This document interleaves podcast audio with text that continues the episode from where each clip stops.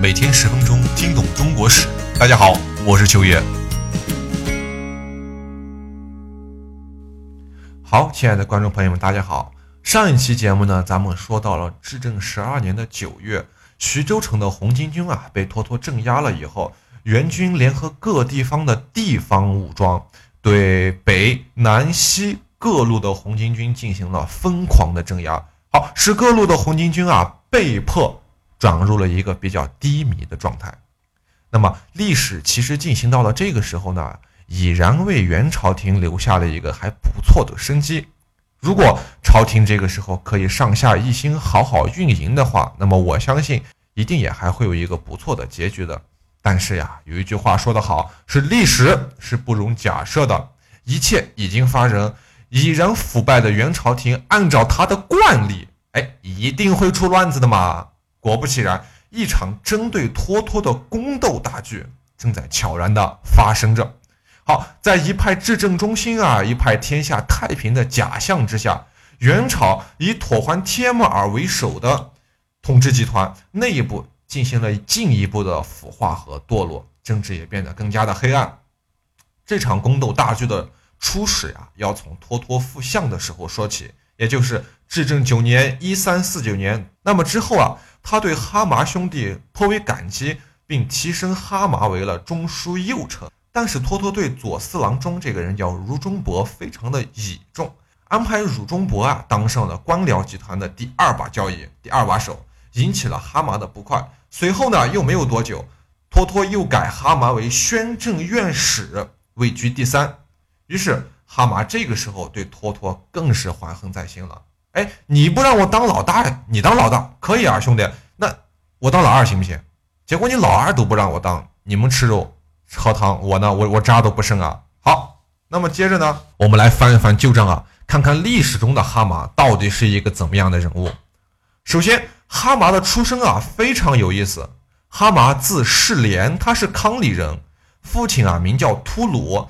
因为啊，哈麻的母亲是宁宗的奶妈，宁宗一林之班的奶妈，所以秃鲁因而被封为了济国公，这叫夫以妻贵，也是因为夫以妻贵，继而子以母贵，并且秃鲁加封了太尉，官阶是紫金光禄大夫，这是一个典型的哈，这是一个典型的拿俸禄不干事的虚职。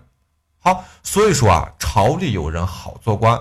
哈麻呀，与他的弟弟雪雪下雪的雪，两个都是下雪的雪啊，很早就参加了皇宫的禁卫，侍奉皇帝，所以因此顺帝啊就会有机会接触到他。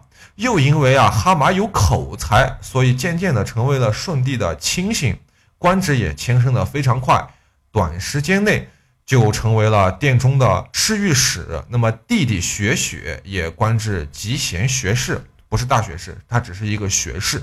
那么古文记载呀，舜帝每到殿内，便与哈麻走双陆骑为戏。一日，哈麻穿新衣侍于帝身边，帝正在喝茶，便喷茶于哈麻的衣上。哈麻望着皇帝说：“做天子的人就应该这样吗？”皇帝笑一下也就算了。所以你能从侧面看得出来呀，哈麻受到的宠爱是无与伦比的。那么你要知道，在古代，甭说跟皇帝开玩笑了。有句话是怎么讲的啊？是仰面弑君有益于刺王杀驾。你抬头看看皇帝都是大嘴，是吧？都要杀头的。所以君与臣的级别，他差可不是一星半点呀。可哈麻他就敢这样和皇帝开玩笑，皇帝还不生气？嘿，你到哪说理去？是吧？好，由于受到了皇帝的宠爱，哈麻的声势日盛啊。连什么藩王啊、外戚啊都要送财物去贿赂他。不久以后，因为权力的斗争啊，哈马还参与了谋害托托，于是被顺帝哎贬到了安南安南一带。但是又没有多久啊，顺帝啊他好像发现哎这个身边好像除了哈马以外没有一个那么懂自己心思的人了，所以也就念在哈马所犯错误不大哈，这原文记载。念在犯错不大还不大呢，他都要害人了，就又把他召回了大都，入职礼部为尚书。礼部尚书来就给了一个礼部尚书这么大的官职，但是很快又迁了同知密院事，官又升了。哎，好，那么这个时候咱们稍微停一下，稍微注意一下，在哈麻被贬之前的这段时间呀，他和托托的政治其实是敌对的，政治关系是敌对的，他们唱的是对手戏，对吧？结果呀，哈麻万万没想到啊，在这一次争锋之中，皇帝并没有因为他对哈麻的宠爱而帮助他去扳倒托托。反而因为自己的这些动作呀，遭到了皇帝的责罚。哎，所以我想啊，也许正是这个时候，哈麻才真正意识到了自己在皇帝心中的地位，其实并没有他心目中想所想的那么高。在执政的初年呀，托托为相，他弟弟也先铁木儿为御史大夫。我们之前讲过这个人，哈麻呀，便日益屈服于托托兄弟的门下。到了后来。托托离开相位啊，别儿却不花继为丞相。别儿却不花，因为他跟托托是有旧怨的，便很快向顺帝重伤托托，上奏章弹劾他。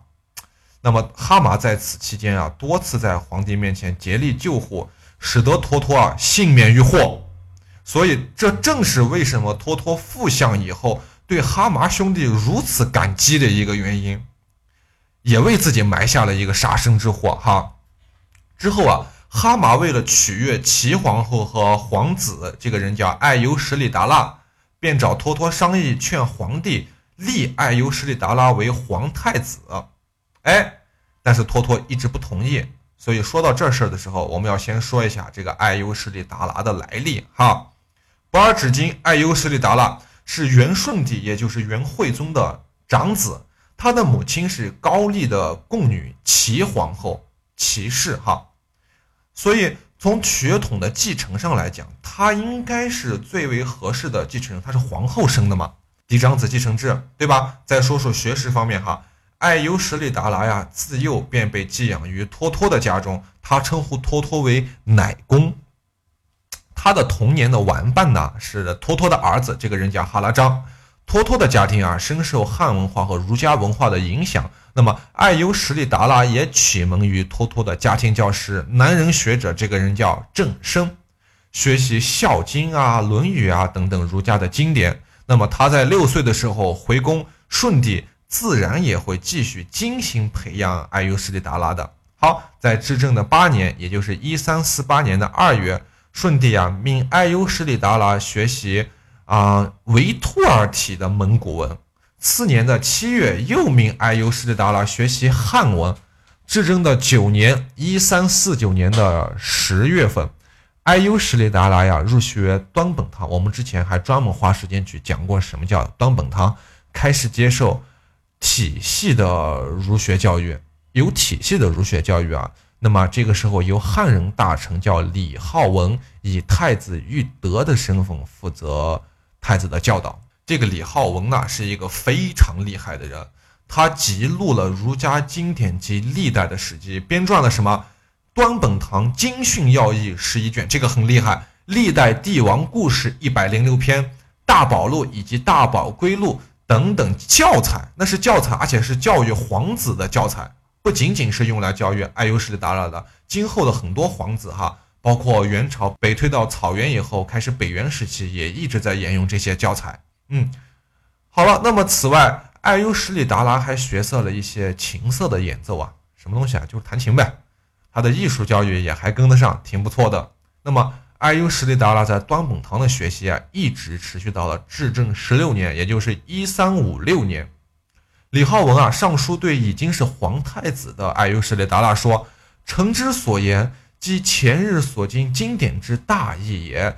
殿下亦以所进著书参以治政政要、大学言义等篇，果能一一推而行之，则万己之政、太平之政不难也。什么意思啊？就是我前两天给你写的那种那些东西啊，其实就是一些经典大义。殿下在看这些书的时候啊，也要参考一些什么《治政要政》啊、《大学言义》啊等等的书籍。如果能按照上面所说的一一推行的话，天下太平很容易的，对吧？好吧，由此咱们也可以看出啊，艾优什里达拉在我们传统儒家经典的体系里面，已经可以算得上是一位不错的储君了，最起码他是合格的。好。阿尤什里达拉在成为皇太子以后，没有多久便卷入了元廷的内部斗争之中。当时呀，顺帝已经厌倦了朝政，那个时候已经很久之后了哈。他觉得一切都太他娘的无聊了，哎，再加上数都数不清的外忧内患嘛，我干啥玩意儿呢？这是对吧？他有了一种迷失自我的感觉。大哥，我谁呀？我也不知道我谁呀，对吧？于是，在至正十四年（一三五四年的十一月），顺帝命令中书省、御史台、枢密院，有句话怎么讲？叫“凡奏事先起皇太子”，什么意思呢？就是实际上他已经把朝政大权全部交给了阿尤什里达拉来行使，他自己当开心皇帝，享受人生去了。然而此时，皇太子阿尤什里达拉与他的奶公托托的关系啊，发生了一些微妙的变化。原本啊，托托对阿尤什里达拉的呵护照顾几乎达到了一个无微不至的地步，在阿尤什利达拉出生以后啊，就以正宫皇子的待遇去对待他的。并且曾经在云州啊遇山洪的时候，抱着阿尤什利达拉单骑奔向山上，还救了他一命嘞。在私下还花了自己的钱，大概有十二万两千锭左右，在大都建德门外修建了大寿元中寺，为阿尤什利达拉所祈福。后来阿尤什里达拉入学端本堂的事啊，其实背后的推手也是托托，是托托一手在管理的。但是在受册封这件事情上，托托却一直以后宫的皇后，这个人叫伯颜忽都，不是伯颜哈，是伯颜忽都，可能还会有生育为由表示反对，因为那个才是正宫皇后嘛。因此，阿尤什里达拉被立为皇太子之后，却迟迟没有受到册封与叶庙。那么这个时候，他们两个之间又产生了一些非常细微的矛盾吧。这个时候，哈麻趁托托出师高邮之际啊，他出师高邮的时候，其实是当时去打张士诚。哎，起义军张士诚。这个时候啊，哈麻就向阿尤什里达拉与齐皇后进谗言。于是不久之后，托托就被罢官。再往后来，在被罢官的流放的旅途中，哈麻就害死了托托。所以，哎，我想您各位也不难理解，阿尤什里达拉在罢黜和害死。托托这件事的过程中扮演着怎么样的一个角色吧？好了，这就是今天的这一期节目，感谢您的收听，我是秋言。